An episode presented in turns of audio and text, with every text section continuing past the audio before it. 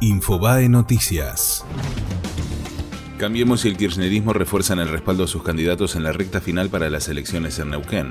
Este miércoles el intendente de la capital provincial, Horacio Pechi Quiroga, recibirá la visita de importantes dirigentes radicales. El kirchnerismo apuesta a Ramón Rioseco para ganar la primera elección del año y fortalecerse en el camino hacia los comicios nacionales. El equipo económico cree que el dólar volverá al piso de la banda cambiaria. Hoy podría subir presionado por el aumento del riesgo país. Sin embargo, en el mediano plazo habrá más oferta de billetes en el mercado. Expertos en VIH se mostraron ilusionados y cautelosos ante el nuevo anuncio de remisión del virus. Infectólogos argentinos que participan en el Congreso Americano de VIH en Seattle, Estados Unidos, hablaron con Infobae del caso del paciente de Londres. Para conocer los detalles y leer la nota completa, ingresa a infobae.com.